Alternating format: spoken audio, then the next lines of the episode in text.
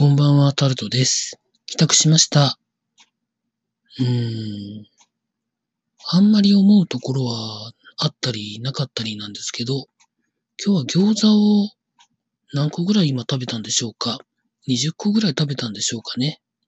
あと、今日か明日か明後日かぐらいが、地元の高校の入試だったり確かしたんですけれども、なんか推薦も含めて、8500人ぐらいしかもういないんですね。自分の時代はもうちょっといたと思うんですけど、それでも全体で0.92倍とかってニュースしてましたね。まあ時代は過ぎるものですよね、やっぱり。そういうニュースを見ていると。あんまり内容がないタルトでございました。